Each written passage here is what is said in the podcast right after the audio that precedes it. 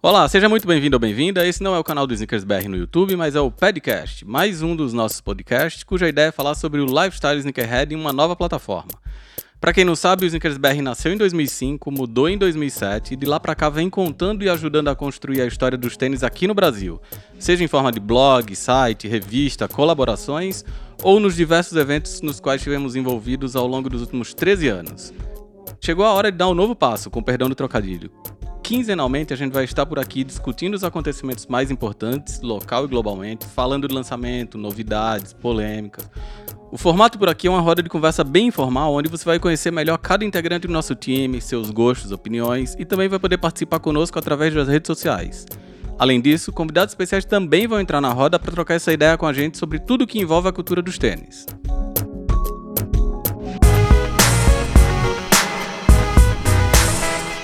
Olá, eu sou o Ricardo, esse é o 18º episódio do podcast, mais um dos podcasts com selo Snickers de qualidade. Bom, como dizia aquela velha canção que quem é nordestino assim como eu vai identificar bem, setembro passou, outubro e novembro, novembro tá quase, na verdade. E a gente continua aqui tentando retomar algum nível de normalidade, fazendo o possível para continuar mantendo o distanciamento social, evitando aglomeração, mas nem por isso deixando de manter alimentadas todas as nossas plataformas e conteúdo Sneakerhead.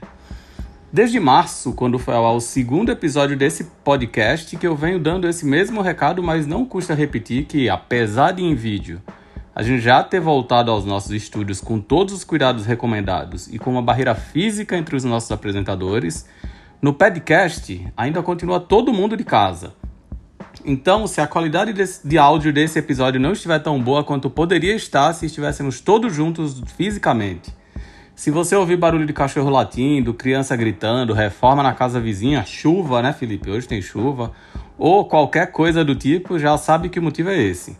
A gente está gravando o conforto dos nossos lares, nos esforçando para continuar levando conteúdo de muita qualidade para você que nos ouve, lê o site, acompanha no YouTube, nas redes sociais, enfim que gosta de entretenimento sneakerhead original, relevante e da mais alta categoria. Eu já adianto que esse é o penúltimo episódio de 2020, então vamos ao que interessa, com direito ao retorno de um convidado especial. Todo mundo dá aquele velho oi e na sequência a gente já emenda com os temas que foram escolhidos por vocês, meu maravilhoso time, para a gente debater nesse primeiro bloco. Começa com o irmão da Maria Gadu. Sou eu? Caralho. É? Não sei, deve ser por causa do novo corte de cabelo. Quem é você? Eu sou o Felipe, né? Felipe, direto de. É. Felipe, né? Vixe, direto das profundezas hoje. Quase sentei no colo do, do senhor lá de baixo. Mas tô suave. Que isso? Acordei o dia meio jururu, mas aí já tomei um esculacho de mulher bonita. Quase escapei da morte.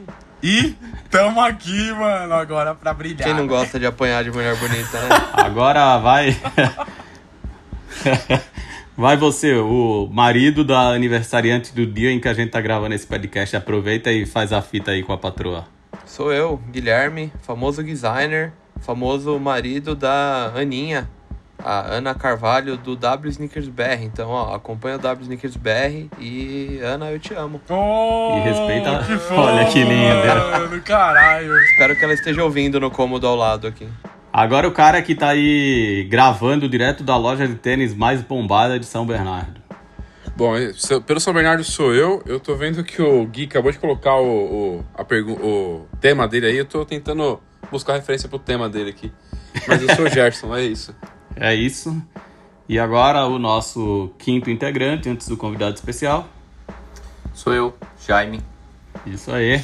E agora o convidado especial. O cara que tem a melhor curadoria de tênis Feio. desse universo e de todos os outros universos paralelos. Amigo daquele. Amigo de quem mesmo? Que pediram pra gente falar? Ih, mano, não pode falar nome, hein? Mas, mas ele já? já? sabe, mano, quem que é. É. Ele sabe. Mas não tá cedo pra isso? Então tá cedo, deixa pra depois. Quem é? Se apresente, convidado especial. Sou eu, Douglas Prieto. O cara, especiali...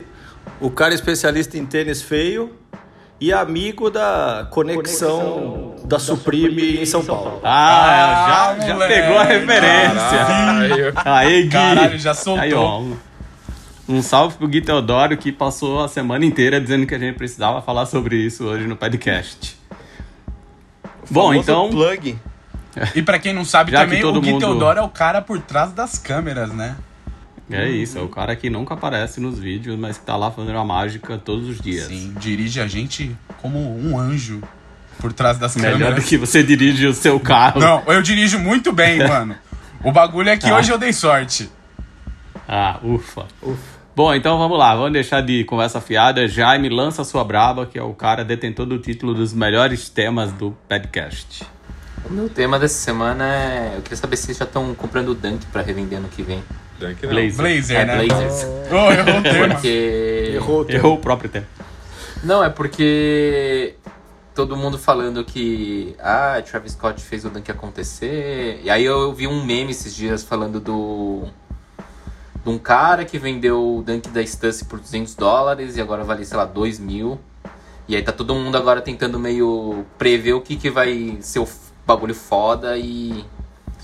E se antecipar, né? Comprar barato pra ver se no ano que vem vende caro e ganha muito dinheiro. Tomara que percam todos os dinheiros investidos. Não, é, meu- na verdade isso aí, essa pergunta é só pra fazer essa introdução maluca, como sempre.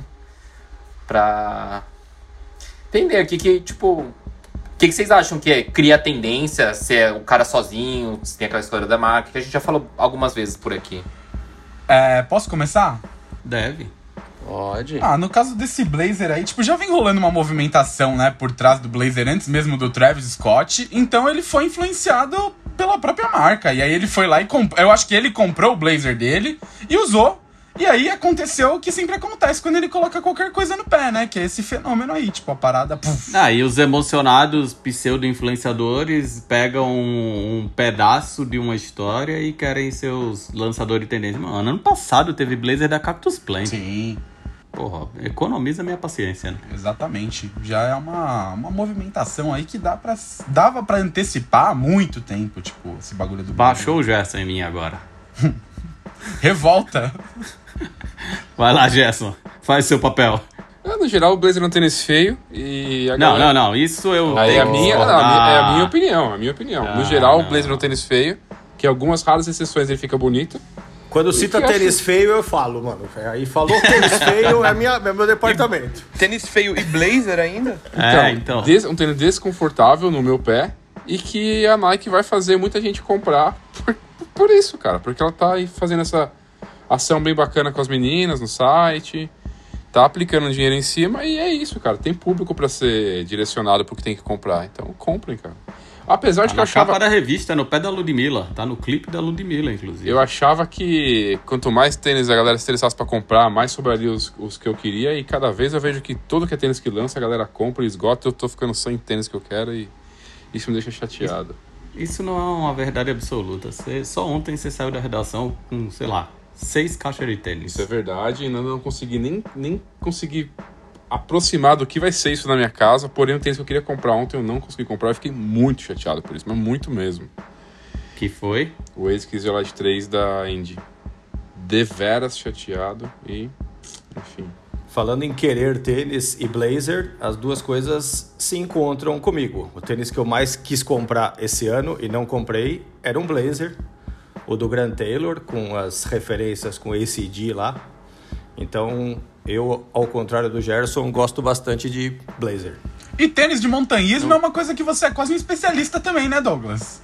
Montanha, skate, é nóis. É, é descendo a ladeira ou subindo a montanha. Show. Ah, mas eu vou falar que eu também gosto muito de blazer. Tenho muitos há muito tempo. E até comprei um esse ano aqui lá da, da menina ilustradora, que agora me fugiu o nome. Que é de Fly Leather. Achei bem bonito e espero con- poder continuar comprando meus blazer ano que vem sem ninguém enchendo o saco. Será? Designer. Ah, blazer, o último blazer que eu comprei foi ano passado pra casar. É, Tinha certeza que ia vir isso. é, e ano lógico. que vem, e ano que vem eu posso Vai tá casar de olho novo. aí. Não, sei lá, né? Acho que o, a- o único outro blazer que eu tô de olho no momento é uma 1997 4.3 a gasolina. Nossa, moleque, essa é boa, hein? Mas de repente um blazer branco pro batismo do ano que vem pode rolar, hein? Tá maluco. Opa. Eita. Olha! É, não, mas brincadeiras à parte, eu gosto bastante do Blazer, mas nunca foi um tênis que eu quis mu- muito ir atrás de algumas edições. Mas até citando novamente um próximo tema aí, um que pra mim sempre esteve entre os tênis mais legais, principalmente dessa colaboração, que é os Blazers da Supreme, que inclusive é o que o Travis Scott usa na foto que todo mundo começou a comentar, né? Que pra mim é uma das collabs mais foda da Supreme. Couro da hora, matelaçado, enfim. Eu comprei um blazer muito da hora a você, quando você era um vendedor de loja da Nike. Qual? O da APC, não lembra? Ah, é verdade. Lá na 994? Lembro. Um belíssimo blazer, inclusive. Mais bonito do que o blazer do seu casamento, tá? Pode ser o blazer que você pode usar no batizado do seu filho, segundo o Felipe. Eu não. É o Gerson que cantou essa bola aí. Mano, não sei nem o que vocês estão falando, mano. Ah, foi o Gerson. Bom, respondida a sua pergunta, Jaime Ha? Não sei. Então tá bom. Agora é a vez do Gerson lançar a braba dele dessa quinzena. A gente viu aí nos últimos dias que a Nike tem planejado, Nike barra Jordan Brand, né? Fazer um Air Jordan 11 Adapt. E aí, nos últimos anos aí, quando a Nike criou um- alguma tecnologia nova, como Flyknit, Lunarlon, enfim, várias tecnologias, ela foi tentando aplicar isso a alguns modelos clássicos. E aí, agora que esse Jordan 11 é uma realidade, com esse sistema de autoamarração, queria saber se vocês acham que a Nike vai começar a tentar aplicar isso em vários clássicos dela e o que vocês acham do Jordan 11 e se isso realmente acontecer, dela aplicar essa- tecnologia em novos, em outros clássicos. Então, eu achei o tênis feio, mas achei muito foda o lance de colocarem o Adapt. E uma conexão que a Jordan faz que é bem legal é que, segundo ela, originalmente a intenção do Tinker Hatfield com o Air Jordan 11 é que fosse um tênis de basquete sem cadarços, né? Que ele fosse tipo meio slip-on. Então, tipo, encaixou, botou no pé, o tênis meio que, entre aspas, se ajusta automaticamente, né? Então, acho que é legal eles resgatarem um conceito que fazia parte dos planos iniciais, né? Então, de 1990, é de 95. 1995, né? Uhum. Então, em 95 não rolou de fazer um tênis que se ajustaria automaticamente aos pés, mesmo que de um jeito muito mais primata.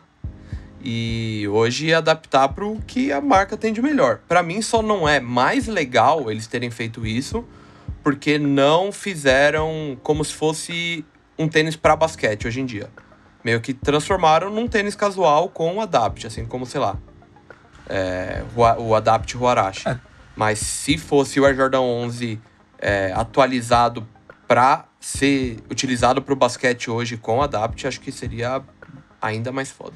É, eu ia falar essa mesma coisa que o designer falou, que é o que a Nike faz pelo menos, tipo, tem feito com os Kobe 5 Protro, né? Que aí é o modelo lá, de, lá atrás atualizado. Aí não tem uma grande tecnologia, mas são clássicos refeitos para os dias de hoje. E aí se a Nike, eu não sei exatamente como, mas acertar a mão e conseguir fazer isso ser funcional e bonito, bonito não, mas tipo funcional e ainda assim respeitar como é que ele era, tal, acho que vai muito bem. O Adapt, o Jordan 11, eu acho que não ficou bonito assim. E aí, sabendo que não é pra jogar ainda, pra mim perde sentido total assim. Então ficou parecendo um grande chaveiro de biscuit, né? Vamos falar a verdade? É, Eu fiquei curioso porque a Tiffany Beers, que é uma mulher muito foda da indústria, que já foi da Nike vários anos, né? É engenheira, foi responsável por ajudar o Tinker a materializar o sistema de auto-lacing, principalmente do, do Mag. Ela postou uma foto do Jordan 11 no Instagram dela, perguntando se as pessoas estariam interessadas em ouvir a opinião sincera dela a respeito do tênis. É, até o momento dessa gravação, ela ainda não tinha publicado esse vídeo, mas eu tô bem curioso para ouvir o que ela vai falar, porque acho que se tem alguém que tem, junto com o Tinker, propriedade para falar sobre é, a verdade por trás desse sistema de autolacing é ela, né? Porque acho que desde que foi lançado, até desde a, a gente já falou disso aqui, da entrevista que eu fiz com o Tinker, que ele falou que a intenção do auto lacing era ser uma tecnologia de performance, na verdade, né? De ajustar quando o cara precisa de suporte, é, deixar mais frouxo quando o cara tá parado, precisa descansar mais o pé. É, tá todo mundo na expectativa de quando isso vai acontecer de verdade, né? Porque até agora o que a gente viu foi muito ensaios, assim, né? Desde o Hyper Adapt até o B-Ball 2.0 que a gente acabou de fazer unboxing review lá no site, tudo é muito rudimentar, né? A tecnologia existe, ela funciona, mas sei lá. É mais fácil agachar e amarrar o tênis do que, né? É, do usar que ele de fato. e- instalar o aplicativo, ficar é, pareando, encontrar o seu ajuste. Eu me lembro que a primeira vez que a gente recebeu algum deles lá na redação, eu achei que ia gangrenar o meu pé, de tanto que apertou, apertou e não parava de apertar, até a hora que a gente conseguiu se entender com o aplicativo.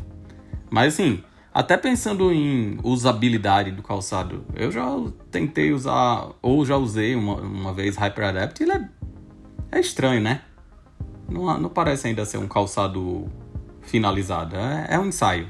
É uma solução para um problema que não existe, né? Tá aí uma boa definição, Caramba, Douglas. Douglas. Pra mim, esses negócios de É ter que isso. pegar o celular pra ajustar o tênis ou ter que ficar abaixo. E- Puta. Ou, ou- Então, ou- mas ou é uma podiam fa- solução- Ou podiam fazer em, em tênis para criança de até, sei lá, quanto, com quantos anos você aprende a amarrar o tênis? Com quatro? Se Mas tem o velcro, né, É mano? verdade, tem o véu. Não, Douglas, mas é, eu concordo e não concordo, porque eu acho que do que a gente falou, eu acho muito foda a possibilidade dessa coisa do tênis que se ajusta ou afrouxa sozinho, dependendo do que você tá precisando dele.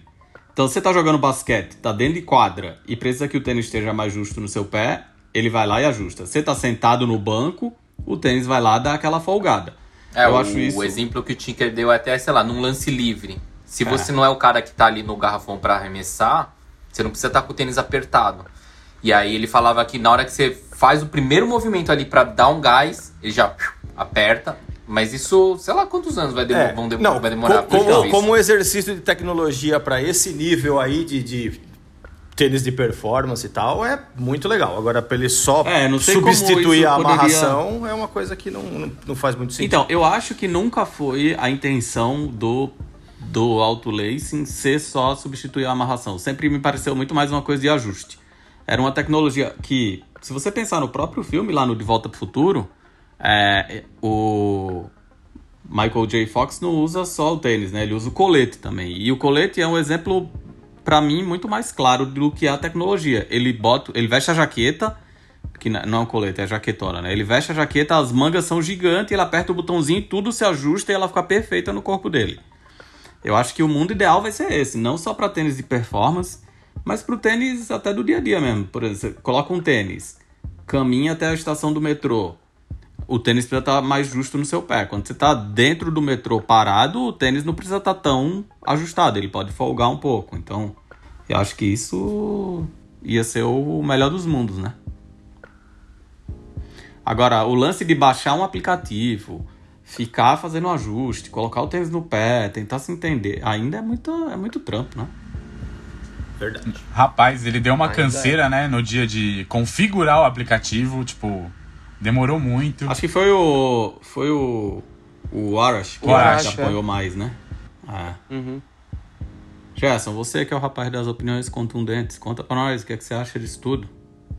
Ah, então, eu.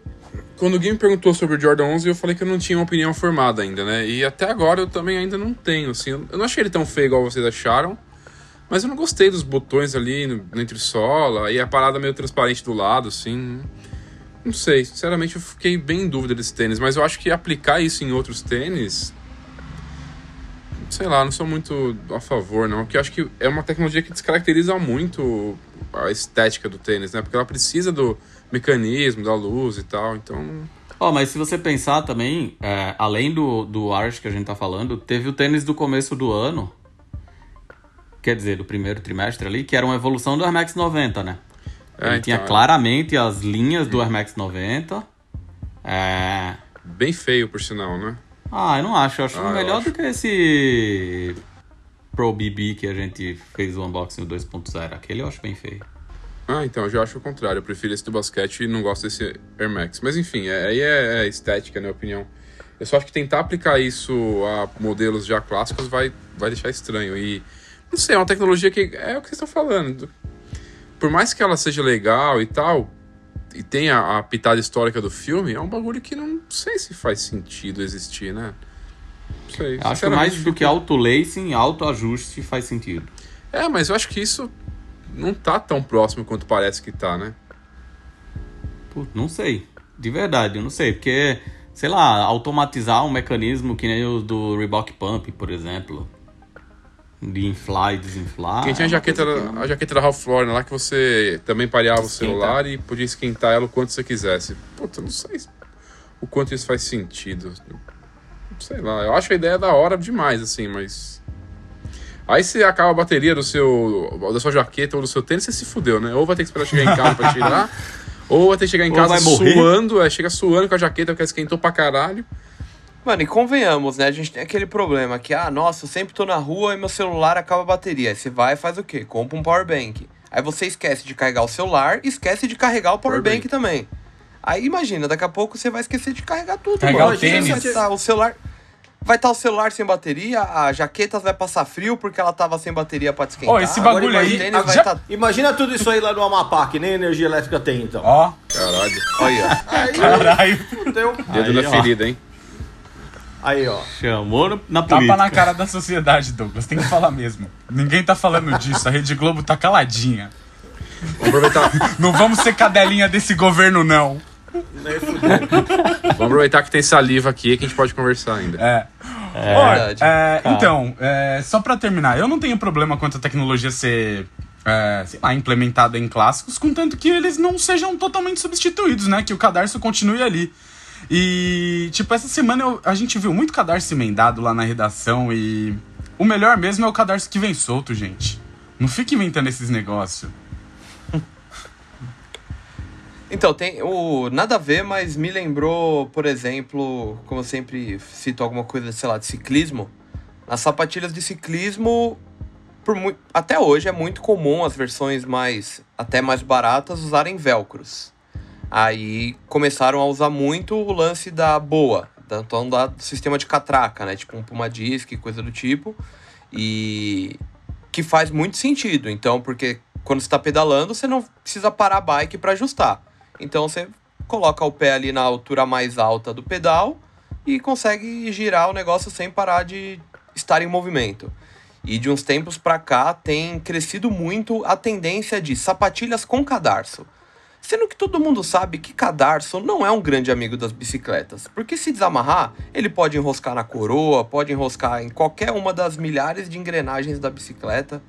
E é muito discutido isso, tipo, Pra que então tem tão colocando? então, exato. É, é discutido. É, é o mesmo lance do, da- da- do ajuste automático, do auto-lacing, coisa o do que tipo. você só tá que querendo o- dizer é que o melhor dos mundos é colocar um motor na bicicleta. eu- não. Ah, tá. É, os caras da RAP já é que, descobriram tipo, isso, o que tem de bike elétrica aí. A real é que em todo o mercado vão querer empurrar um- uma solução para um problema que não existe. Eu acho tá que é, ligado? mas é isso- E o pior é é, que o- você vai ver. E o que você vai ver é que as sapatilhas com cadarço são geralmente bem mais caras. Porque eles vendem meio que essa tendência. De tipo, não, sapatilha com cadarço. Cadarço é o futuro, pô. Grande, é, é mais da hora. Tem várias sapatilhas com cadarço que são infinitamente mais bonitas, até porque sapatilha de bike é um bagulho horroroso na grande maioria. Ia falar Mas- isso, saudade de você chegando de Eu, sapatilha é, de bike. eu gosto quando lá sai na indo rua. embora com ela, com o seu shortinho, que você vai de ponta de pé fazendo clack, É, clack, clack. É horrível. E mano, aqui não, é falar. macacão, aquele macaquinho. Shortinho apertado na traseira. Até eu, até eu acho feio. E olha que você gosta de coisa feia, hein, Douglas? Não, de coisa feia não, eu gosto de tênis feio. Coisa Ó, feia. é não. verdade. Desculpa, perdão. O seu fetiche Fala, é quer específico. falar o que você ia dizer? Eu ia falar que depende de como você vai vender isso, né? Que é aquela velha história de ah, é- é necessidade ou eles criaram a necessidade. E aí, tipo, ninguém pensou num tênis que amarra sozinho, mas aí quando você pensa nessa possibilidade, de novo citando o exemplo do jogo de basquete, onde você não precisa estar com o tênis apertado o tempo inteiro e no momento você não precisa. Tipo, é um negócio que você olha e fala, puta, é muito foda, eu quero. Eu quero ter na minha casa. Ou na minha casa não, no meu pé. É que eu ia falar, tipo, da casa, que é o mesmo lance do ligar ou desligar a lâmpada pelo celular. Ou ter tipo, uma smart bed, né? É, esse tipo de coisa. Você precisa. Tá, mas tem o esquema do que você coloca no colchão, né? Que pra ah, fazer monitorar o sono e tal. É uma paradinha que você coloca uma cinta no colchão que você monitora o sono. Ih, Eu até rapaz. tinha pensado. Nossa, vou falar nada, não, porque vai muito longe. Fora, mano. Zé, vamos pro próximo antes, tema. antes que vocês escalonem esse assunto da cinta no colchão pra outra coisa, vamos, vamos à pergunta do Guilherme, por favor. Vamos. Minha pergunta curta e grossa. Ah, Ave Maria. O cara fala disso.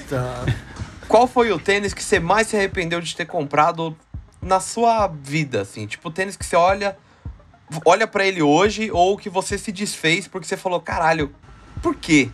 Acho que eu já falei aqui, foi o Terminator Swagger, bagulho feio da porra, mano. Um pé marrom, outro verde, pra quê? Não sei.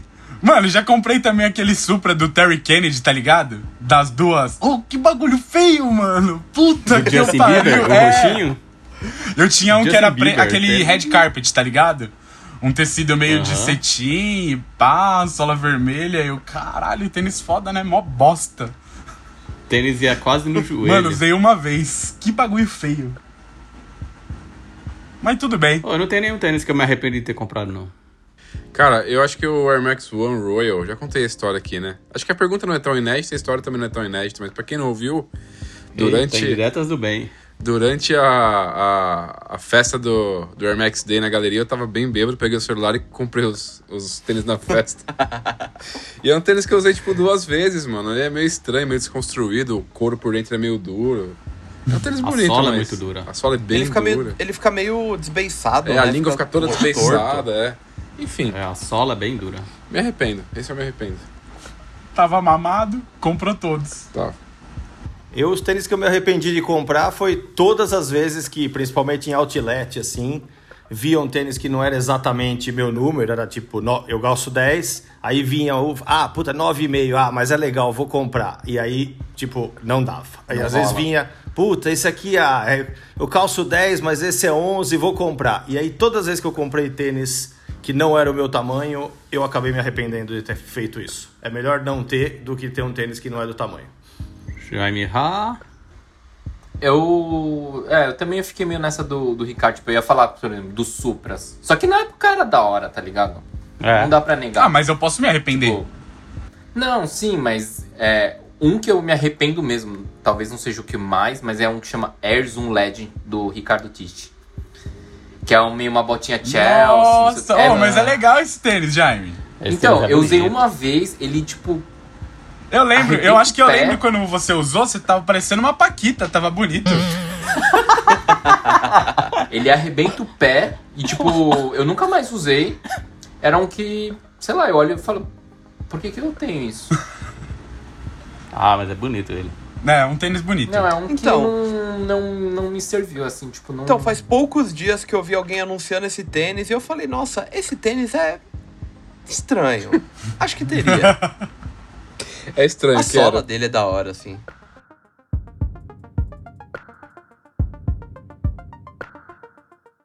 Ah, então, agora sim, Felipe, vai lá. Então, é, tá rolando meio que uma onda aí de dunks com cor de Você quer que eu né? faça essa pergunta que eu fiz? Faz aí, Jaime. Pode, é a Não, pergunta aí, do faz Jaime, aí, viu, aí. galera? Ele vai fazer por mim agora. Faz aí, eu tô zoando. Não, pode fazer, você fala. bem. Não, agora fala aí, mano. Tá bom, então eu vou. É, então, com essa onda de dunks com cor de Air Max que vem rolando ultimamente, a gente teve, sei lá, o Safari há um tempo atrás, a gente agora teve o Elephant. ah, Vai ter no Brasil ainda, no caso. Infrared. Infrared a gente já teve. Ah, eu tava pensando se pá tem até mais. E queria saber de vocês, quais que vocês gostariam que fossem os próximos? Nenhum. eu Nossa! também nenhum, não aguento mais ver Dunk, mano. Ah, eu tenho uma, mas deixa pro final, depois que todo mundo falar o seu. Até esse próprio Elephant, pra mim, mano, o Air Max é tão foda, mas tão foda, mas tão foda, que o Dunk, pra mim, vira um bagulho tipo. Sei lá, mano. Não, não consigo ver com bons olhos, porque não. É engraçado Não vai- que o Safari me marcou por uma coisa bem negativa e triste. Tava pensando nisso agora. Foi o tênis que eu usei no último dia que a gente foi pra redação, antes do fechamento do mundo. Ó, coisa boa. É, lembrei disso agora. Caralho. Não por nada, mas eu tava esperando já um negócio, tipo uma catástrofe muito maior. Porra, a viu? pandemia Ah, não foi. foi? É, não. Foi, é, é coisa besta. Não, Ah. mas eu achei que, sei lá, foi no dia que. Você tava achando que a catástrofe maior seria o que? A sola do tênis ter estourado, designer? É, não, vai. Vai, Douglas, fala aí, você. Um- O que é que você quer ver transformado em Dunk? Um Dunk com Cordier Max? É. Ah, um Dunk lanceiro. Ó, Olha! caralho, puxa saco. Não, não é puxa-saco e eu vou dizer por quê. Na série desse ano do Making Off do Lanceiro, eu falei, eu contei essa história. Quase o Lanceiro foi. era pra ter sido um Dunk. Tá vendo? É, o Lanceiro era pra ter sido um Dunk. Quando a Nike chamou pra fazer o tênis e a gente tinha o tema e tal, eles queriam fazer sobre o Dunk. E eu que bati o pé aqui e falei que era Air Max 1. É, e aí, aí virou o que virou, mas gostaria muito e posso dizer que existe. Eu acho que tá na hora já da rolando. Nike vir atrás, né, de você e fazer Tá, isso, É, então. Tá vendo, Felipe? Puxa saco com conhecimento é outro nível, mano. Bom demais, né, Tá Douglas? vendo? ah, a história existiu. Parece que ela morreu, mas tá viva. Pode ser que esteja sobrevivendo por aparelhos. Jaime Ha. Então, eu bolei essa pergunta pro nosso amigo Felipe, mas eu não. Bolou uma resposta. Eu não tenho nenhuma resposta assim certa. Tipo, se fosse só por cor, eu acho que, pegando o exemplo que o Infrared, que é um que eu acho que ficou legal, eu acho que o Ultramarine ia ficar bem foda. Porra. Aí, ó. Mandou bem. Pô, Viotech ia ficar muito foda. Ah, É que O tem. Rex um Viotech. tem o Dunk Viotech, né? É, então. Mas não tem é nada outra a ver, coisa, né? mas é. É, não, é Não o. É, tá, beleza. O Gerson falou meu Falou, puto. falou, falou mesmo. Pô, cala a boca! Falando bosta aí. Desculpa, Gerson, você tem razão. Caralho. É, Jaime, bom, então, vai se abster da resposta. Não, vai falar laser Acabei Bull. de falar um, hein? É, Ultramarine, a gente Ultramarine. falou. Ultramarine. E eu vou encerrar aqui, então. Os, é, O Gerson não. Mas não vai deixar nem o Gerson responder? O Gerson não- O Gerson falou que não queria nenhum. O Gerson Não não, quer Dunk Dunk. com Cordier Max e nem quer esse assunto se vá, vá muito longe. É. É Eu achei mó da hora o. É o Zoom GTS que saiu agora, é o nome do tênis, que saiu com a cor do Uhum. Air Max One. Ah, o cabedal é praticamente É. igual É, do. então eu acho que seria, já. ficaria da hora aquelas cores, sei lá, as duas. O azul, o, o Royal. Sport. Não é Sport Blue ou é Royal? Não lembro. Sport. Sport, Sport Blue, Red. Sport Red e. Acho que é Sport Blue. É né? Sport Blue também, não é? É. Então, acho que Cara, seria tipo, da eu não hora tenho- um eu não tenho nada contra o Dunk. Eu acho o Dunk. Eu acho o Dunk mó da hora. Eu acho que jogar as cor do Air Max nele fica da hora. Tipo, o Infrared ficou da hora. Esses todos que vêm dos. O, Elef o Elephant, o Safari, é tudo da hora. Mas, tipo, é muito Dunk, mano. Aí isso dá uma cansada. Tipo, Eu não consegui Hum, nenhum, né? então. Ó, e vai aumentar ano que vem, só digo isso. Vai ter mais dunk do que teve esse ano, só que aparentemente vai ser mais fácil conseguir. Spoiler. Amém. Bom, agora eu quero saber aí de vocês quem tem medo de crescer. E aí deixa eu explicar minha pergunta, porque a semana em que a gente tá gravando esse podcast 18 começou com uma notícia que deixou muita gente surpresa. A Supreme, marca loja, marca barra loja de Nova York, foi vendida para o grupo VF pela nada singela quantia de 2,1 bilhões de dólares. Antes da gente se aprofundar nessa notícia, eu queria pedir para o nosso convidado especial, né, que é especialista no mundo do tênis feio, não, no mundo do skate, contar para quem não sabe, contar brevemente para quem não sabe, quem é a Supreme, como é que ela nasceu e o que é que já fez de bom pro mundo. Vai, Douglas. Ô, louco, essa aí eu tinha que ter me preparado um pouco antes pra fazer essa resposta, mas vamos lá. A Supreme é uma, nasceu como uma skate shop, fez um vídeo que tocava A Love Supreme de John Coltrane e aí foi um começo avassalador, muito por conta desse vídeo. E depois foi se tornando mais que uma loja, virou uma marca. Para muita gente, ela nem tem mais nada a ver com o skate, de tanto que cresceu e tanto, tanto que se difundiu, mas eu ainda considero a Supreme uma coisa bem de skate. Enquanto eu vejo o Coston e o Gonzalez usando o bonezinho da Supreme, para mim a Supreme tá com o pé no skate. Ela já foi. Essa já é a segunda segundo grande negócio envolvendo a Supreme, certo? Primeiro com a Carlyle e agora com a VF. E é isso. A Supreme é uma skate shop de Nova York que se tornou gigante e extrapolou o mundo do skate para o mundo da moda, pro, do luxo, para outros universos. É, fundada pelo James Jebbia em 1994, tem uma galera que foi envolvida com os primórdios dessa cena do skate, da arte de rua de Nova York, né? A galera do Kids, do, do filme. Então, estamos é, falando de década de 1990, quando muita gente considera a golden era do skate, a golden era do rap, a golden era do, do streetwear, a golden era de um monte de coisa. É, agora o companheiro do Douglas, em boa parte dos nossos vídeos de skate lá no YouTube, fanboy declarado da Vans, uma das marcas do grupo VF, vai contar pra gente quem é esse tal desse grupo e o que é que ele faz. Guilherme Lopes. Eu sou fanboy, mano. Só gosto bastante. Eu é. gosto bastante de várias coisas. Ah, é fanboy, para. Assume aí. tem, tem nada errado com isso, não. Bom, contando aí a história breve, a VF ela começou ali antes de 1900. Então, em 1899 surgiu a empresa, né, que deu origem, conhecemos como VF. Era uma empresa basicamente que produzia roupas de baixo, então lingeries como um todo, tanto é, lingeries quanto acho que roupas também masculinas, então sei lá. Na época, o que que usava? Era cirola? Cirolas. Cirolas, né? Então produzia esse tipo de coisa. É... Com o passar dos anos, ela foi indo mais para esse lado da lingerie, principalmente ali em 1910. E foi nessa época que ela foi rebatizada para Vanity Fair. Então, foi daí que já surgiram as duas iniciais, né, que deram origem ao VF. E com o passar dos anos, ela foi crescendo cada vez mais. Então, na década de 1960, ela adquiriu a Lee, a famosa marca de jeans, especializada em jeans, né, tanto calça quanto jaquetas e coisas do tipo. É, nos anos, na década de 1980, ela ampliou ainda mais essa sua parcela nesse mercado do jeans com a Wrangler. Então ela adquiriu a Wrangler e a Gen Sport, que também é bem famosa aí, mais no ramo das mochilas. E foi já nessa época que a VF, né, a Vanity Fair Mills, enfim, a VF mesmo, é, passou a ser uma das duas maiores produtoras de jeans do mundo. Então, ela já tinha 25%, uma fatia de 25% da produção mundial de jeans.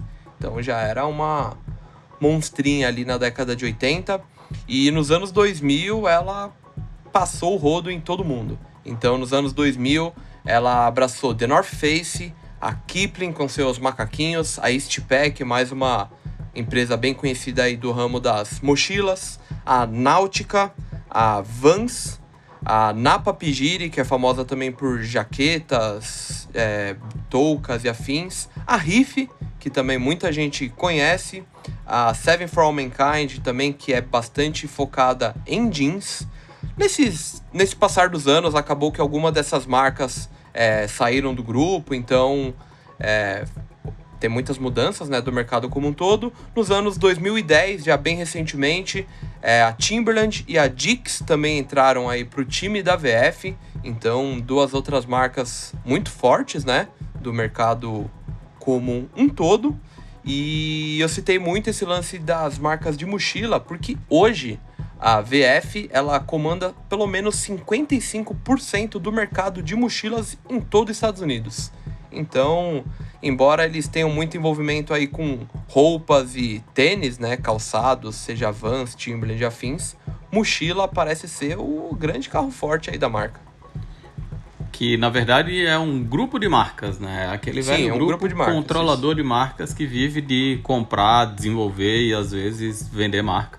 Só que antes dessa transação entre Supreme e VF, como o Douglas mencionou, a marca fundada pelo James Jebbia já tinha tido metade das suas cotas adquiridas pelo grupo Carlyle pelo valor de 500 milhões de dólares, e a gente está falando de 2017, o que significa que a Supreme dobrou de valor em três anos.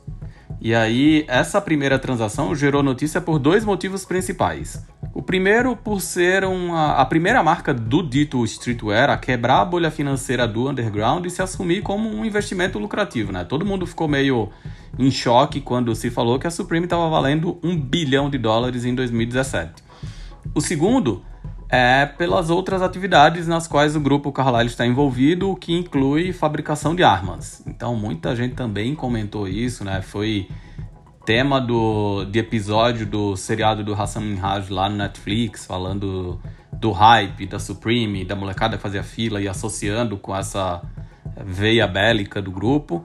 Mas agora corta para o Brasil, começo de 2020, algumas semanas antes do início da pandemia e do mundo se fechar a Nike e o grupo SBF, é um F não R, infelizmente, controlador da rede de lojas Centauro, anunciaram uma transação por meio da qual a marca do Sushi aqui no Brasil deixaria de ser uma subsidiária da marca de Portland e passaria a operar num esquema de distribuição. Aí foi outro, Deus nos acuda, mas não isso não tem nada a ver com a Nike ser vendida somente na Centauro, nem com lançamentos assinados pelo Travis Scott ficando mais fáceis de conseguir. E se tudo caminhar como indicado, o consumidor final vai perceber muito pouco essa mudança, que já deveria ter acontecido desde junho, mas só foi finalmente aprovada pelo CAD nas últimas semanas. Ainda em 2020, apesar da pandemia que assola o mundo, nunca se falou tanto de crescimento do mercado de sneaker quanto agora, e eu não estou falando somente do Brasil. Aqui mesmo nesse podcast a gente já falou do aumento absurdo nos preços de revenda, é, já falou do aumento do número, do volume de transações né, do mercado de, de resell, tanto nos revendedores oficiais, na verdade, quanto nos paralelos. Então, no aumento de vendas tanto nas lojas quanto nos resellers. E aí, regularmente, surgem notícias de grandes grupos interessados em adquirir alguma empresa ligada a esse universo, como a StockX ou a Stadium Goods essa última, que nasceu como sendo uma loja de revenda lá em Nova York, passou a fazer parte do New Guards Group, o mesmo que controla a Farfetch e marcas como Off-White, Ambush, Palm Angels desde 2018, numa transação que naquela época foi avaliada em 250 milhões de dólares. Já que a gente falou em 2018, 2018 também marcou uma outra aquisição, quando o Hypebeast anunciou a compra de 51% do Barracks um projeto fundado por Steve Berra e Eric Coston, que hoje engloba mídia, loja, pista de skate, marca de roupa, um monte de coisa desse universo de skate. Enfim, as notícias são muitas, os números são altos, tudo isso para dizer que subculturas, entre aspas, e esse sub aqui não tem nada de pejorativo, ele só quer dizer culturas menores, de menor escala, nascida nas ruas, como a do skate, a do streetwear a dos sneakers, estão mais mainstream do que nunca. E aí vem a questão. Tem sempre aquele ou aquela que vai falar que a cultura morreu, que a Supreme já era, que não dá mais para gostar de tênis, que tênis era legal em 2008, que skate era legal em 94. Por isso eu comecei esse bloco perguntando: quem aí tem medo de crescer? O quanto essa popularização das culturas ligadas ao streetwear faz vocês se desinteressarem por tênis, por skate ou por streetwear e é muito essa a razão da presença do Douglas aqui, porque acho que o skate sofre muito disso, né? Vez por outra tem uma bolha, cresce, muita gente se interessa, daqui a pouco muita gente se desinteressa e tem sempre alguém que fala, ah, skate era legal em sei lá quando. E aí? O que é que vocês me dizem? Cara, eu me desinteresso zero com base nessas coisas, assim. Eu me desinteresso muito mais pelo envolvimento. É, como citou, tipo, o lance, sei lá, da Carlyle, de eu falar, puta, que bosta das, de eu dar o dinheiro pra Supreme sabendo que ela tá. É, sabendo o que tá por trás da marca. Mas de tipo de crescimento, coisa do tipo, eu acho bem tosqueira. Eu vi até uns gringos comentando em posts falando sobre essa venda da VF aí vem da, da Supreme, da Supreme pra VF, é, falando ai que a VF é tipo só pra mall brands, então tipo ah, só pra marca que vende no shopping, qualquer pessoa pode ter, de um jeito muito pejorativo mesmo e que ai, nossa, tipo tanto faz porque eu não consumo esse tipo de marca.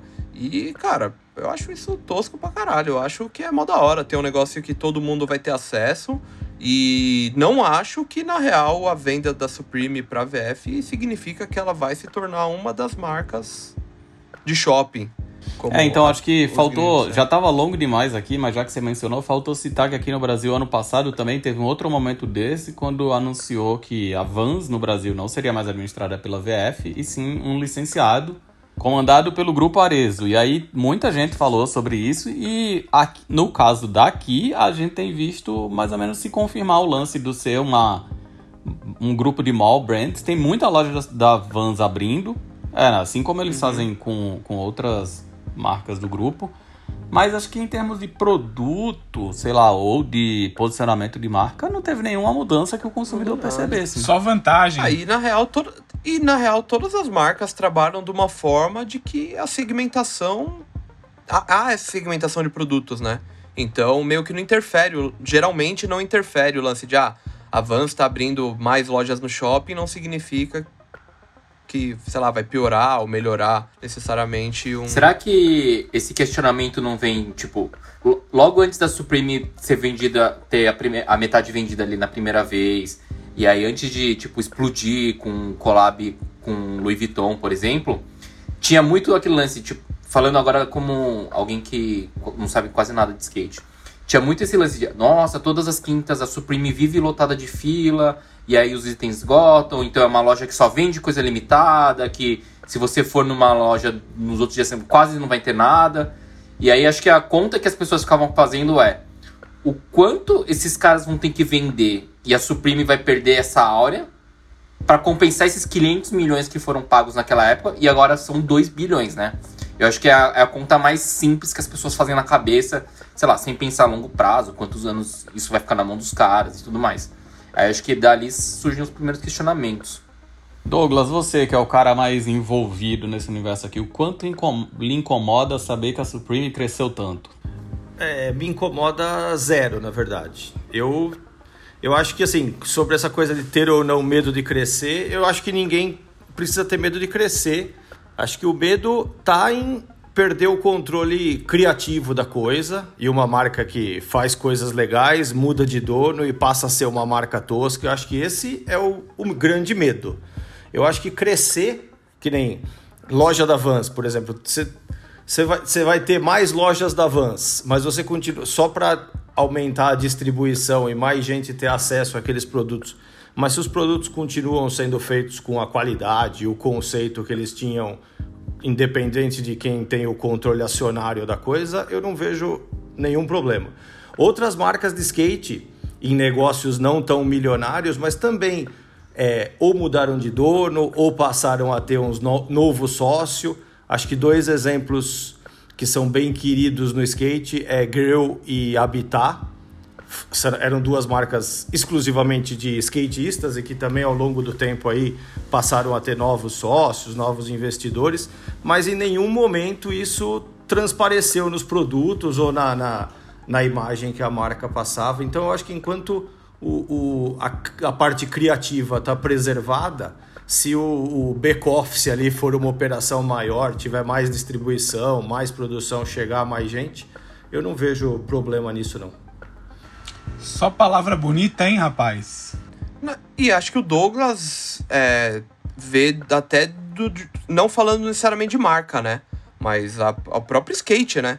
Viu o skate ser um negócio que era tipo da rua, que, sei lá, em São Paulo chegou a ser proibido e que hoje é uma indústria bilionária. Numa coisa, num negócio que é um pouco diferente, que é uma questão que envolve mídia, a compra do, do Berrix pelo Hypebeast me, in- me incomodou pelo fato do conteúdo que a gente via do Berrix mudou.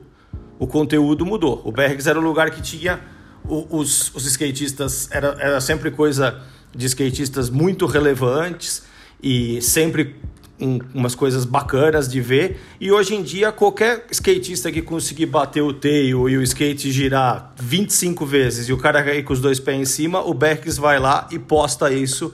Umas manobras do- dos caras que vão dar tipo uma manobra na vida e vão estar lá no Berks, porque isso vai dar audiência. Então, o caso da compra do Berks pelo Hypebeast me incomodou porque a, a mudança afetou o processo criativo, editorial, de conteúdo, assim. As coisas que eu vejo no Berks agora não me agradam mais. Outro dia eu estava até Até acabamos, tava vendo umas fotos antigas, eu tava com uma camiseta do Berrex, eu falei, porra, nesse tempo aí dava para usar até a camiseta do Berrex. É uma coisa que hoje em dia eu não usaria mais. O Berrex não é mais o que era antes de ser vendido para o Hype Beast.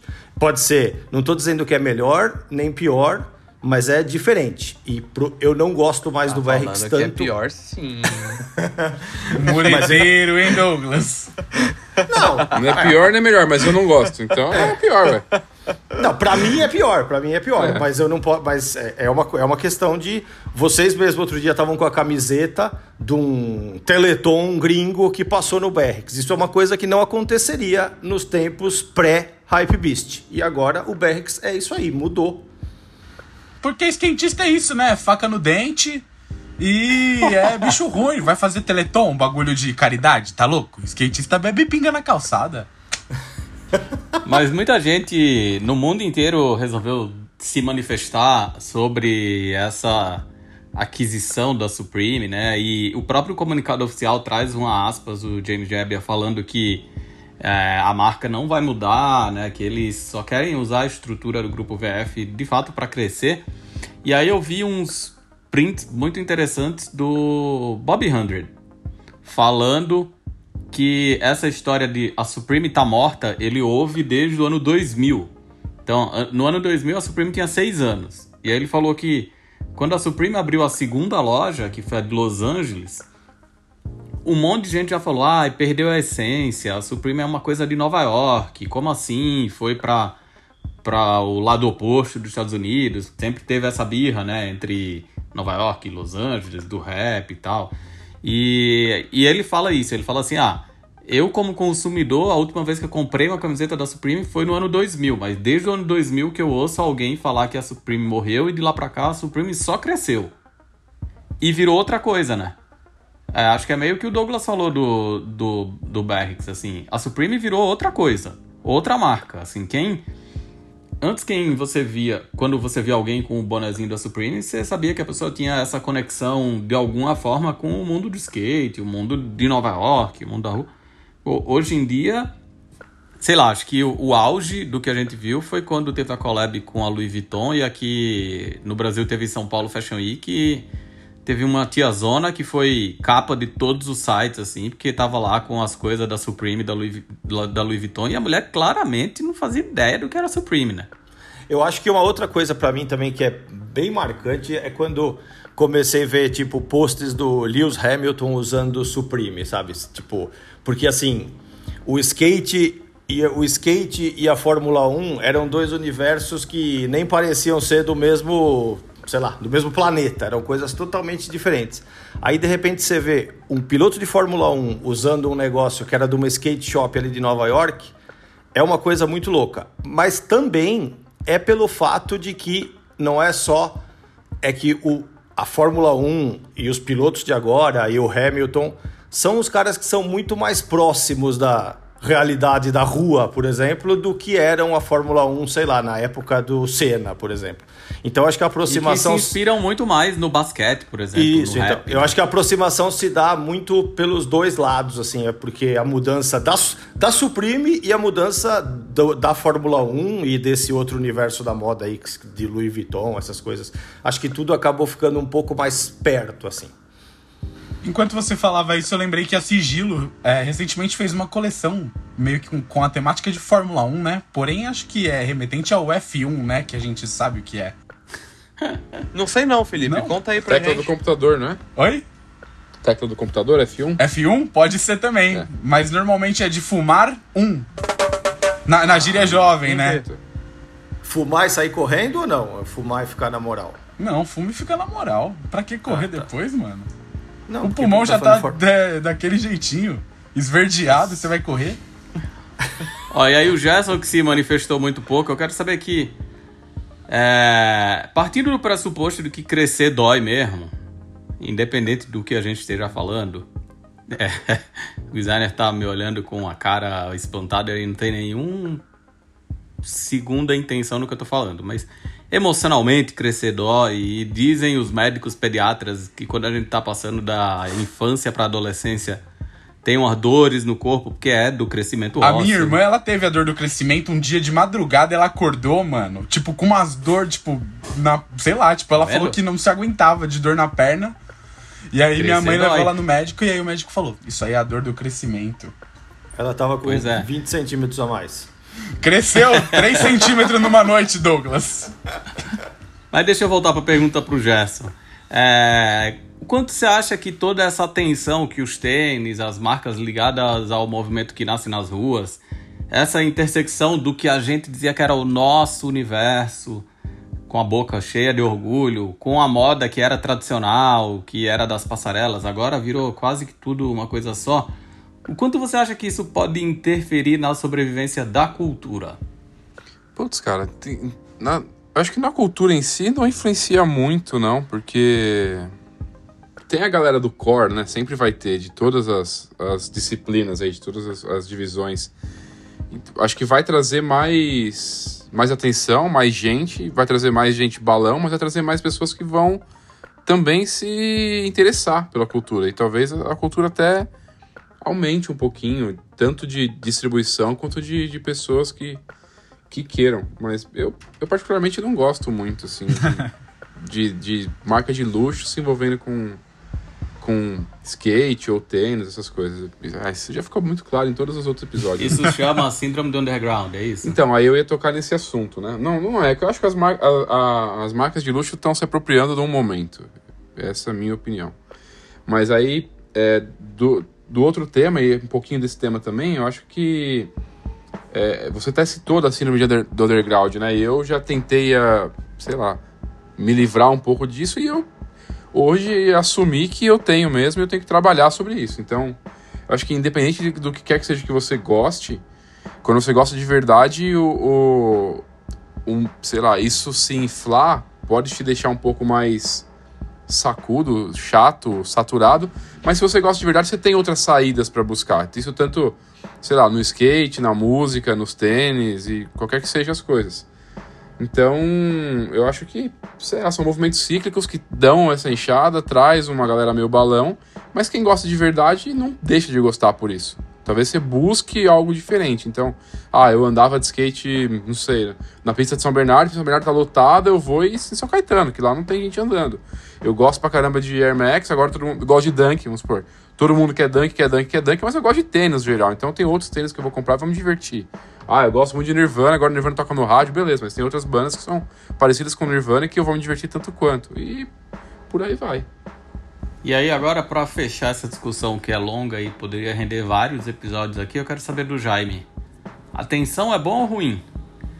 E o que é que a gente pode fazer para manter a- essas culturas vivas, apesar de populares? Atenção é bom, porque, que nem a gente sempre fala, vai trazer muita gente, vai trazer os que vão ficar e tudo mais.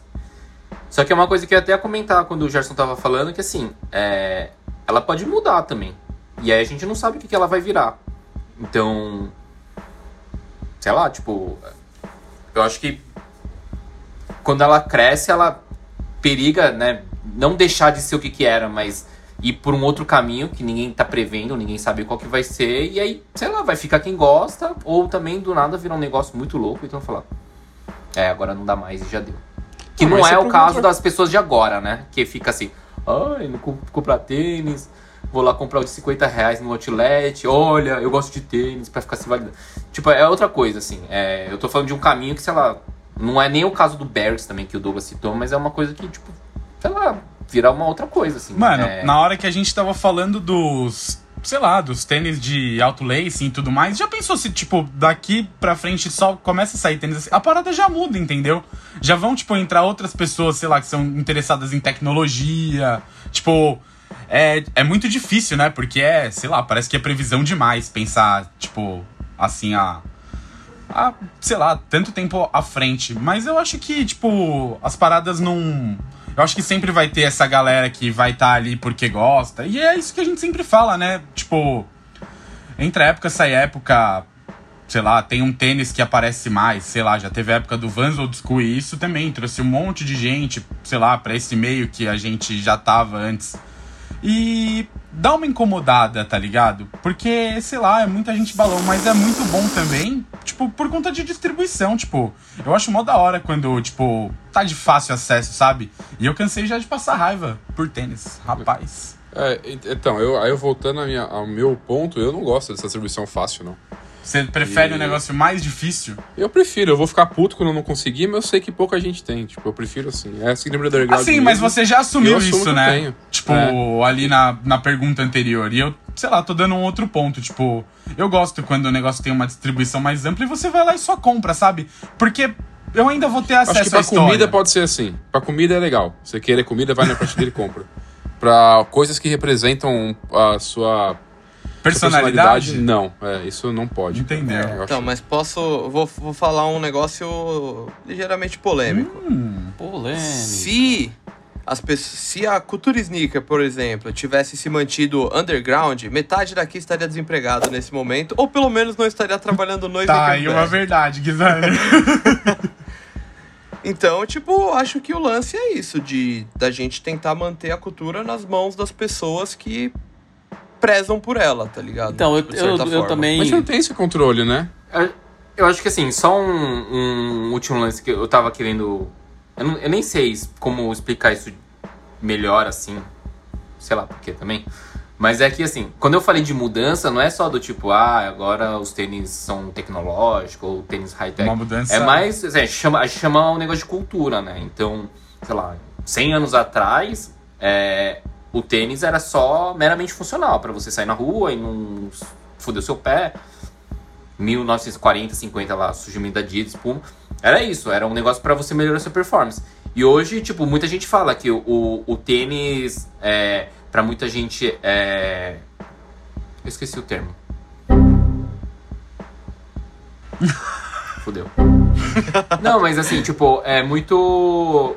Um código. É, então, assim, então, sim, tem uma força muito maior, né? É, o tênis virou um código pra muita gente, é, para muitos outros é, sei lá, é um- uma forma de protesto, talvez.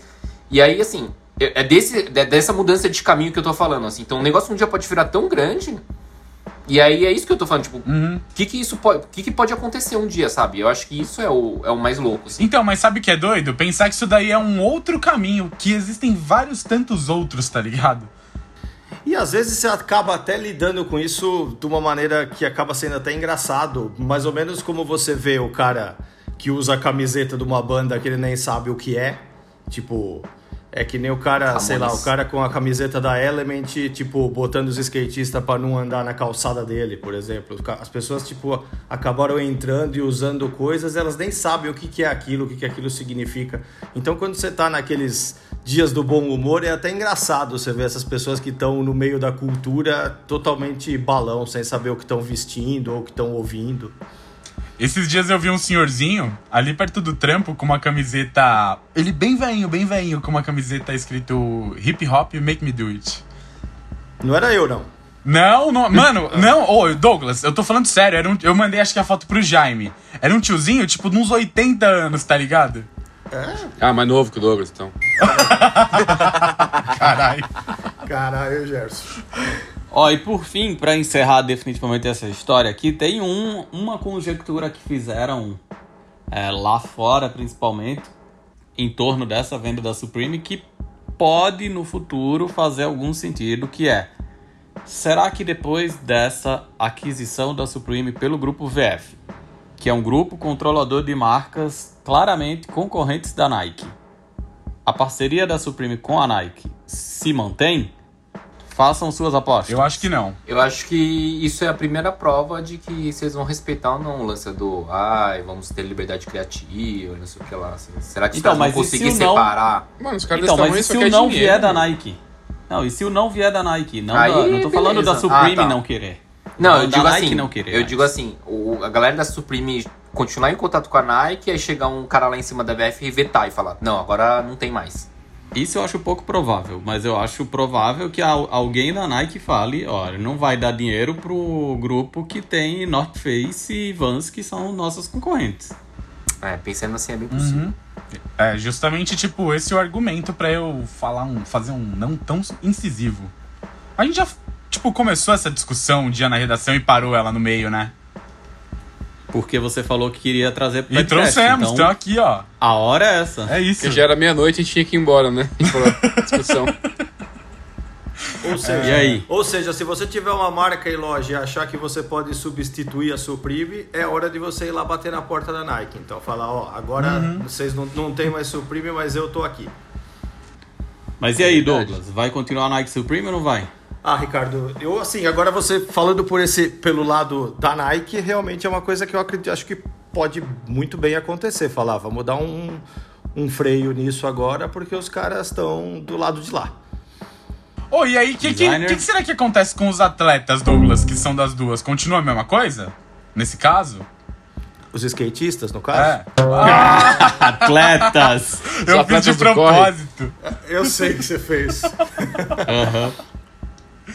É, então, mas o que, que você acha? Tipo, falando sério, tipo, o que acontece que esses caras se mantêm? Ah, eu acho, eu acho que, eu acho que nessa parte, eu acho que é um negócio, acho que, acho que se mantém. Acho que pro skatista, pro cara que tem, Já pensou é o, o Coston ter que se dividir entre Nike e Supreme? É, não, eu acho que acho que acho que não chega. Acho que é um negócio tão grande e envolve tanta coisa que acho que não chega tão no, no skatista, não. Acho que o cara que é da Nike e da Supreme vai Continua continuar a mesma sendo. coisa. Eu acho, eu acho. E aí, designer, faça a sua aposta. Cara, eu acho que mia a colaboração sim, mas não. Não gostaria, não. Mas não por, tipo, querer ver mais vezes, mas é porque eu acho que, sei lá, um idiota. Mas. É legal que bem provável que aconteça. aconteça, né? Sei agora, lá. que o, agora que o cara que é da Vans e da Supreme, ele fica, opa, agora tá pra mim, isso não tem como negar. Tipo, é, é uma união de duas coisas. Acho que pro skatista que é da Vans e da Supreme, aí o cara se sente numa posição bem mais confortável do que o cara que é da Nike e da Supreme, ou da Adidas e da Supreme, ou seja lá. Imagina sair umas mochilas da Kipling com a Supreme, os Então. macaquinhos com a box logo. Caralho. ia Não, muito porque, pra quem não tá ligado, a relação da Supreme com o grupo VF já era bem estabelecida, né? The North Face, Toda a coleção tem collab com North Vans, Face, com... Timberland. Vans. Com com Timberland. Timberland. É, inclusive agora, teve a recente. E aquelas bugiganga tudo, eles devem pegar do grupo ali também, né? Eles devem olhar um catálogozão ali, aponta eu quero esse, eu quero esse. Já já tá lançando cirola. Sim. E você, as raízes. Supreme e Nike. Eu acho que não, eu acho que não, não deve se afastar, não, porque é uma relação de ganha-ganha das duas, né? A Nike fatura muito com isso. Se ela não fatura naqueles produtos que são pequenos, ela faz esses produtos terem desejo mais pra frente, né? E aí faz a galera comprar uns tênis feios que não compraria se a sua prima tivesse assinado. Plot E twist seria lance, né? se a Nike deixasse de fazer collab com a Supreme e a Adidas começasse a fazer, né? Poxa. É, eu acho que tudo isso pode acontecer, né? Mas, não sei, eu acho difícil assumir isso. Mas não tem já? Que eu já vi um NMD que era da Supreme com a Louis Tem, Vuitton. tem Off-White Gucci junto, não era? designer. Tem. Bom, com essa pergunta do designer a gente encerra essa discussão aqui e agora ele comanda o jogo naquela sessão que só ele sabe dizer o nome. Comentando comentários. Então vai lá comentando comentários, a sessão em que o designer faz aquele select caprichado de comentários das deixados nas nossas redes sociais, em todas as plataformas onde o Sneakers BR está presente. E a gente aqui comenta os comentários de novo, sempre deixando claro que não é para depreciar ninguém, não é para inibir as pessoas de comentarem, mas é só para a gente se divertir com comentários que são úteis, inúteis e também para ver a estreia do Douglas aqui nessa sessão, né? Então, em geral, eu tento selecionar umas coisas que a gente não queira mandar a pessoa se lascar com tanta facilidade, né? Então Que tem vários, uma, né? uma curadoria pra manter a nossa pose aqui, né? Mas enfim, o primeiro que eu selecionei, que na verdade ele representa dois comentários que foram feitos num post de Dunk nos últimos dias aí, é, onde a gente anunciava o lançamento de um Dunk. Se eu não me engano, o preço dele na loja, né, vai ser de 750 reais. E o comentário, os dois comentários giravam em torno do mesmo tema, que é, segundo o cara, ele fica muito triste de saber que os dunks regulares, né, as cores que você encontrava em qualquer loja, não era colaboração nem nada, 15 anos atrás giravam em torno de 350 reais. E agora ele vê que a nostalgia está super valorizada. E eu peguei ali como referência o preço do saco de 5 quilos de arroz 15 anos atrás. Ou seja, em 2005, o preço do, do saco né, de 5 kg de arroz, segundo minha pesquisa, girava em torno de R$ 7,50. Hoje, o saco de 5 quilos está próximo dos 30 reais, dependendo daí da onde você compra, da sua cidade.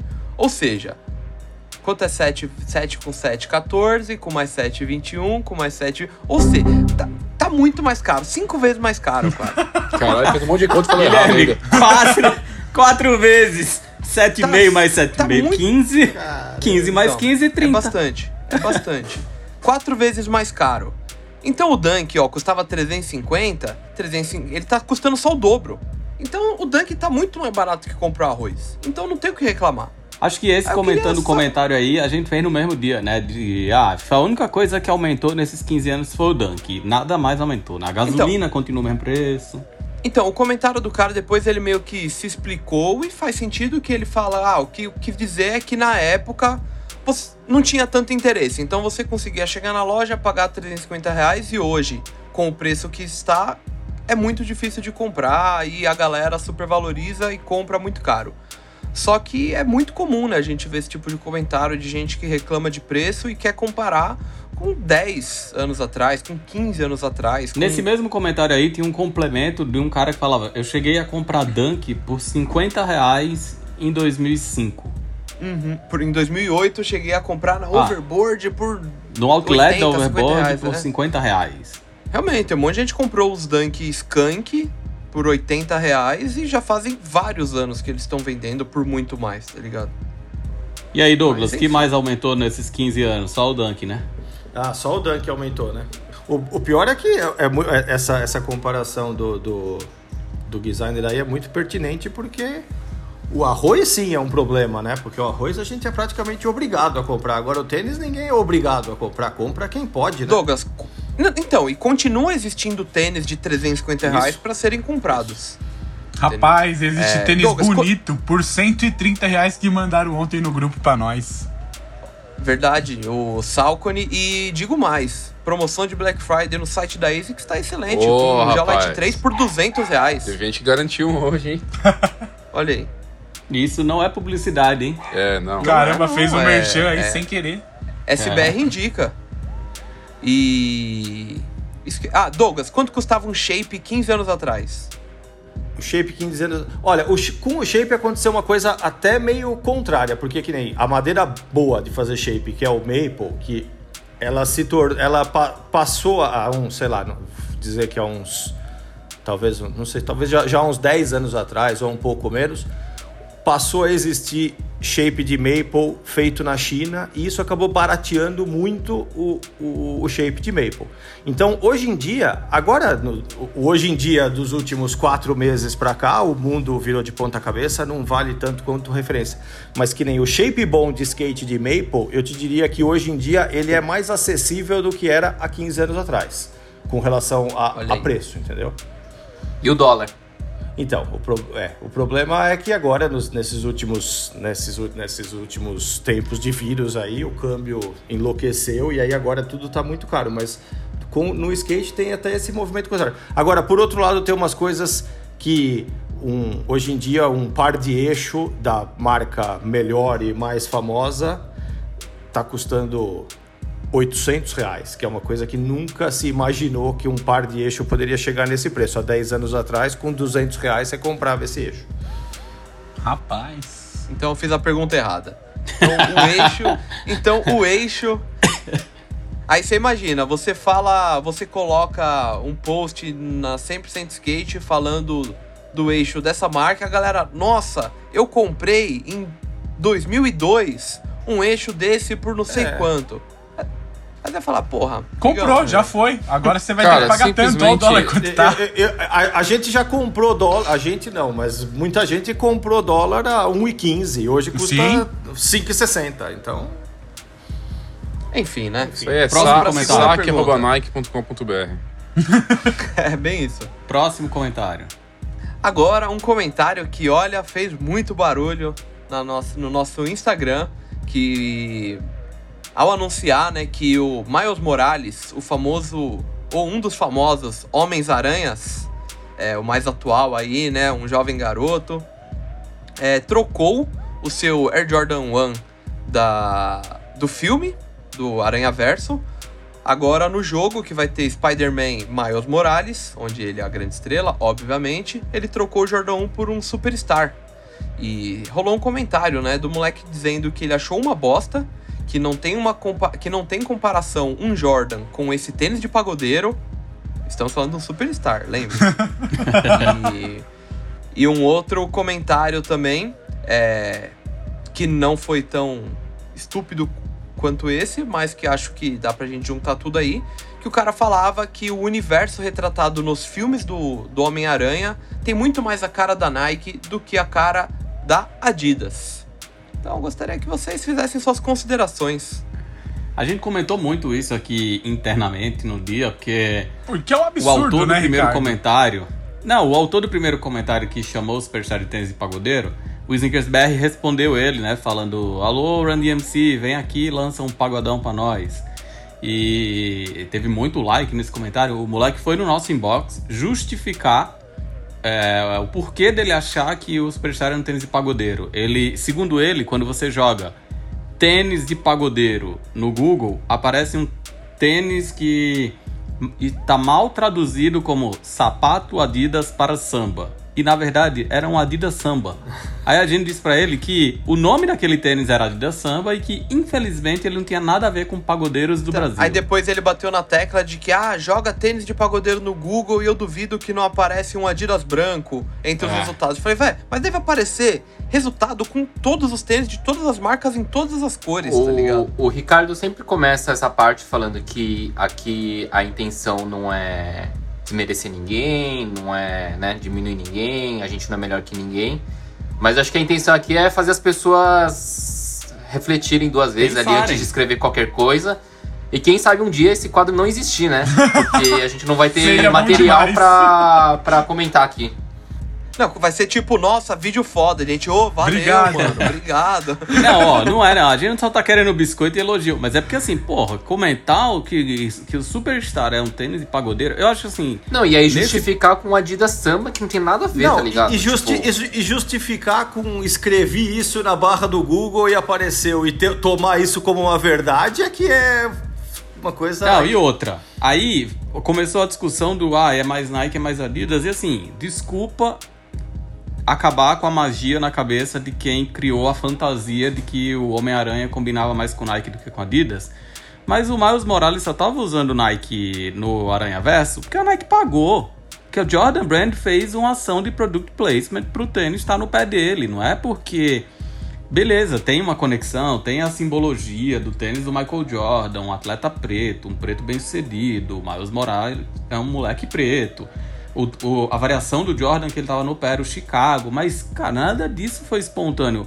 Até pode ter sido criação de alguém do filme, mas que bateu lá na porta da Nike e falou: "Ô, a gente tá com essa ideia aqui, o que, que vocês acham de botar uma grana? Aí agora não rolou de novo essa parceria, a Adidas foi lá, botou uma grana. E se você for parar pra avaliar a história, é, a conexão existe também, porque o Miles Morales é um moleque preto do Queens. Então, eu ia falar, Ricardo, isso Queens é berço do Run DMC, que foi quem popularizou o Superstar nas ruas do mundo inteiro. Então, a conexão existe tanto com o Jordan quanto com o Superstar. Agora, o que dá pra discutir é que, porra, pelo menos por aquelas imagens, o Superstar é feioso, né? Então, você pode. Então, é- a gente pode questionar a questão estética, se o tênis é bonito ou não. É. Mas querer convencer de que a história faz mais sentido para um lado ou para o outro. Inclusive, tem um cara que comentou, que é o meu terceiro comentário a ser comentado, que ele comentou: pica. Não é a minha color favorita, mas por mim, é que o Miles. Mas por mim, que o Miles Morales continue calçando os clássicos, tanto da Jordan quanto o Superstar, um Puma Suede e etc. Então, teve um outro que comentou uma coisa muito foda também. Falou, pô, o Miles Morales pode ter um monte de tênis no armário. E aí um Também, dia ele sai de é. Jordan, no outro dia ele sai de Superstar, de Exatamente. Esse aí é um dos meus argumentos também. Tipo, ninguém sabe o que, É. que ele tem dentro do armário dele. Se ele quiser usar só o Jordan, ele vai usar. Se ele quiser usar o Superstar, ele vai usar. Tá falando por você, né? Tá não, eu só uso o você meu. mesmo. Deixa eu quieto aqui, É. Gerson. Não vem falar Tá, de novo do meu autopassação tênisinho, de não, pano tá? essa. Essa semana Ah, aqui se eu ainda liga, nem coloquei mano. ele no pé. se a troca do Jordan 1 não tivesse sido pelo Superstar e fosse por um Puma Suede, a Puma também conseguiria contar uma história de falar, não, porque o Miles Morales. É de ele Nova York, Ouve rap, e é- ele ouve É, e é um, rap, sei lá, assistiu ele Get é Nova Down. York. O Miles É, Morales então, tipo, assistiu Get Down no Netflix e Então, no fim das no- contas, é. A história que vai ser contada é de quem paga mais. É É, isso. isso. E você É isso. acredita no que eles vão te contar. Pica. Boa. É isso. Certo? Então, obrigado. Eu, eu não marquei aqui quem falou da pica, mas enfim, valeu, porque seu comentário foi da hora. Foi pica. Tá? Agora, para alguns comentários que eu captei ali no nosso YouTube, né? Que vocês não sabem, nós temos um canal no YouTube, tá, gente? Segue lá. É, Um comentário de ninguém menos do que Niuri Novasek G de Faria. Um nome bem bacana. E, bom, ele comentou que tem, mui tem muito tênis que eu passo a gostar conforme vou vendo mais. Entendo o conceito e o jeito como usam. Esse aí é, curiosamente, um exemplo contrário. Vai ficando mais feio quanto mais eu vejo. Enfim, o gosto é muito pessoal. E elogiou a gente, ó. Obrigado, viu, Niori Novasek. E esse foi um comentário feito no vídeo do Rubber Dunk, da Off-White. E eu queria comentar justamente que, Niuri, é mútuo, viu, esse sentimento. Porque esse tênis por foto era ruim e pessoalmente parece que tá por foto. E pior. O Gerson também gostou. É, tem outras coisas, né? Que conforme o tempo vai passando, vai ficando pior quando você, quando você vê. Tipo, olhar pro espelho, né, mano? O tempo vai passando, você vai começando a Caralho. apodrecer, né? A pica tá, tá dentro de tudo isso. Que horror. Mas é isso, o tênis é feio você também, cara. Você vai se olhar no espelho Vai daqui tá 5 pior. anos, daqui 10 anos, você vai querer voltar no tempo, vai estar tá pior, é. É, Acontece. Coitado. Não, mas do- do muito Niori obrigado aí pelo comentário, Nil. Ó, o próximo. Foi de grandíssimo valor. Mas acho que tem, mas aí voltando, comentando esse comentário dele de forma Civilizada? é, entendendo o que ele falou, eu também tenho muito disso. Às vezes tem um tênis que você olha a primeira vez e você não gosta. E aí você vê, tipo, vê ele um fit, vê a história e vê na mão, aí. Aí você começa a- confirma que não faz sentido e é feio mesmo. Não, tem tênis Ó, que você passa ontem- a gostar. Ontem, no caso, o dia anterior ao dessa gravação, a gente tava gravando vídeos pro YouTube e o Felipe quase caiu nessa armadilha aí.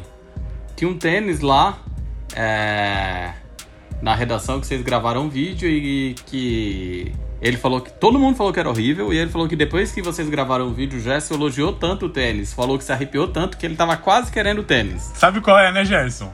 Caramba. Eu sei, se não comprou, não compra mais. Não, tá ali, tá, na, tá lá guardadinho ali no bagulho.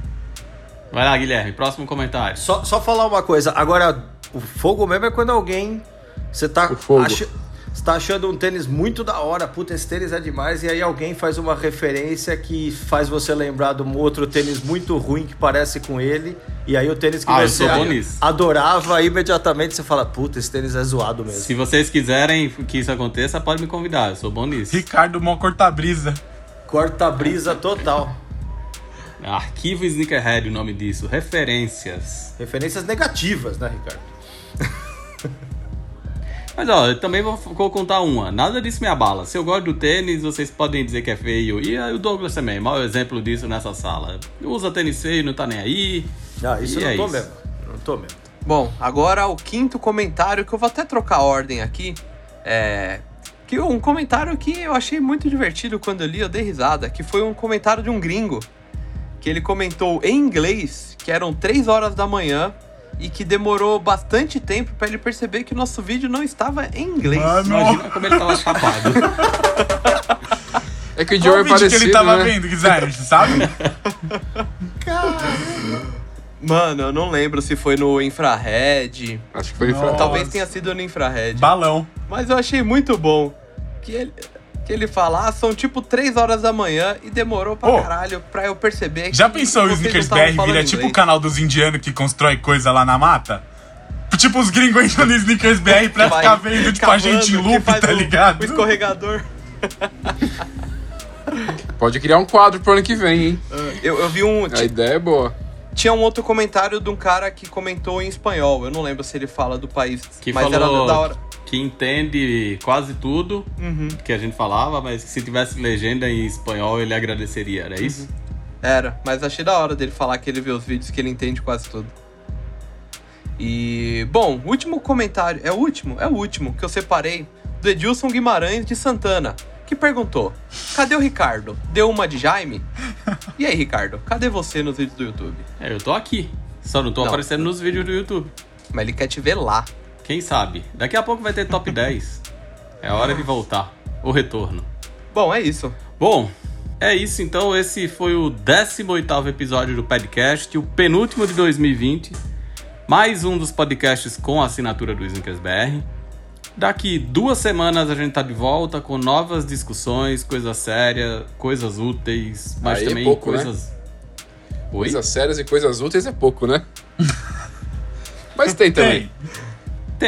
É, é, você não deixou eu terminar, que a gente também tem coisas muito inúteis, muita baboseira, mas a gente sempre debate alguns dos principais acontecimentos do universo dos tênis. Acho que hoje foi um dos episódios que mais teve coisa séria, hein? Inclusive o Gerson tá muito sério. Eu falei pouco hoje, na verdade, né? Que o assunto tava muito sério eu, eu fiquei deslocado. Tá vendo? Mas, diferente do Gerson, você que nos ouve pode se manifestar, porque sua participação é muito importante. Seja avisando aos amigos que tem episódio novo no ar, seguindo ou se inscrevendo para receber aviso assim que a gente tiver um podcast novo disponível, ou ainda consumindo os nossos conteúdos em todas as outras plataformas e deixando seus comentários. Quem sabe eles não vêm parar aqui na seção comandada pelo designer. E aí, Felipe, onde mais gente pode Então, encontrar Richard, Snickers BR? você vai encontrar o Snickers BR no www.snickersbr.co no YouTube, Instagram, Twitter e Facebook, por, por esse nome, né, Snickers BR. E além do Snickers BR, a gente tem também o W Snickers BR, né, que é a nossa plataforma feminina, ou para quem tem os pés pequenos. Ah, e você encontra ele no wsbr.co ou no Instagram ali como WSBR. W Snickers BR no Instagram. Isso, nossa, eu falei WSBR, eu sempre confundo. W Snickers BR, perdão. É, e vai lembrar também do Calçando Histórias, né? Que teve a sua pré-temporada ali, onde a Thaís narra a história do Adidas Superstar. De uma forma bem legal ali, são alguns episódios onde ela desfruta. Desfruta não, é onde ela conta essa história e é isso. Fiquei enrolando aqui. Já era. Nossa, eu me enrolei É isso, todo. para de eu tô enrolar. com um calor aqui Além agora. disso, é, é a emoção da, da experiência que você teve de rapaz, ó, a livramento nuca hoje. aqui tá fervendo. Quase morreu, me ligou e falando: Ô, eu não gosto mais de tênis. É, eu- passou por um Que momento isso. assim na cabeça. Bom. Será que tudo isso aqui é, é futilidade? Mas aí logo eu vou ouvir que eu tava vivo e falei, vamos ser fútil, foco no ganho, e é isso. Eu tô aqui pelo material. Bom, além disso, além disso tem as nossas redes sociais sempre cheias de conteúdos novos e aí o Jaime é que vai falar sobre esse assunto. Então, é, andou rolando até pouco tempo atrás, né? Coffee Sneakerhead, quiz, glossário. Quem não pegou ali no na data da publicação, pode ir ali nos salvos ali do Instagram, que vai ver muita coisa. Preview de lançamentos e unboxings rolando no nosso Instagram Reels. E aí tem também no, no nosso Twitter a luta diária do nosso estagiário, que se entregou aí recentemente, contra o nosso bot de notícias ali do nosso site. Tem também vídeo novo quase todo dia no canal no YouTube e lá no Instagram também tem os Unboxing Express no IGTV. E essa semana, na semana em que esse episódio está indo pro ar, também reestreou num novo formato, agora no Instagram Stories, o Sneaker Nerd, comandado pelo nosso amigo Marcos. Ele tá lá recebendo convidados especiais no Sneaker Nerd no Stories do Instagram. Sem esquecer que além de tudo isso, como se isso fosse pouco, tem também revista SBR número 15 nas ruas, parceria com Farfetch, site novo no ar e o Gerson, o homem dos recados, que vai agora Ave Maria, se prepara, voz que lá de vem. veludo. Então é isso aí, a revista física, né, de número 15, ela tá disponível a- ainda com exclusividade da Guadalupe Store aqui em São Paulo. Então, tanto na loja física quanto algumas das compras na loja virtual, a revistinha vai chegar para você. Ela não custa nada a gente lembrar que a revista é gratuita e são várias capas, todo lançamento tem várias capas, né? E dessa vez agora, se você der sorte, você consegue levar de brinde um disputadíssimo álbum de figurinhas que comemora os 50 anos do Adidas Superstar. Mas se você quer ver o conteúdo, não tá em São Paulo, não vai comprar nada na Guadalupe, pra, por- porque se você não tá em São Paulo e compra pelo correio, talvez chegue, né? Você tem a opção de conferir todo o conteúdo na- no site da Farfetch. Então, por enquanto, você vai lá no menu superior e aí encontra a revista SBR na íntegra pela primeira vez em toda a sua história no formato digital. E além da revista, se você gosta ainda de ler bastante coisa sobre o lifestyle sneakerhead, aí a gente tem o Sneakers BR e o W Sneakers BR de cara nova no nosso site. Tá mais bonito, tá mais moderno, tá responsivo, então vai lá e confere no www.sneakersbr.co ou wsbr.co. Eu falei certo isso? WSneakersBR? Sneakersbr. Enfim, é sneakersbr.co e wsbr.co. E a gente também tem agora essa parceria aí que tá gerando vários conteúdos a respeito da família ZX da Adidas. Então, se você digitar zxpedia.sneakersbr.co, você vai encontrar essa plataforma que a gente preparou aí com a Adidas Originals, falando sobre passado, presente e futuro dessa família de tênis que já foram de performance e hoje contam a história do da Adidas também e tá aí brilhando no universo casual. Douglas, quer deixar seus recados finais? Eu quero. Como eu não sou, sou um convidado e esse é o penúltimo programa desse ano, então se você só me ouve aqui, feliz Ó. ano novo. Caramba, você adiantou. É isso aí. Cara, Caralho, Feliz Natal, mano. pô. Feliz Passou ano novo, só ano que vem. É, na- Feliz Natal e próspero ano novo, então. Mas faz uma propaganda da 100% Skate também. A 100% Skate é a mídia de skate brasileira, 25 anos impressa, canais no YouTube. Estamos preparando um evento ainda para 2020, que é um evento bem tradicional do skate brasileiro, e a gente vai dar um jeito de fazer acontecer mesmo com a pandemia, mas mantendo a segurança. E é isso, 100%skate.com.br e 100% skate nas redes sociais. E é isso, obrigado pelo convite e um abraço. Ô Douglas, o, o vai cobrir esse evento ou não? Não sei, cara. Acho que, acho que não, não- não- Acho que não cabe. Melhor não, né? Deixa Melhor eu tentar encerrar de novo, então. Valeu, Douglas. Valeu vocês. Até a Fiquem em próxima. paz. Tchau. beijo, Falou! Badcast, um podcast Snickers BR.